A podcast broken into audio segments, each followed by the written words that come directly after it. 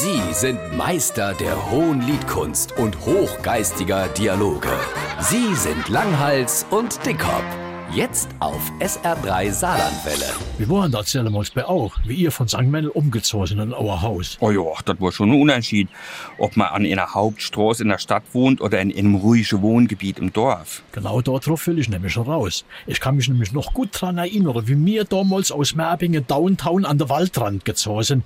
Das war anfangs richtig befremdlich. Hä? Inwiefern? Äh, Der Lärmpegel. Was für Lärmpegel?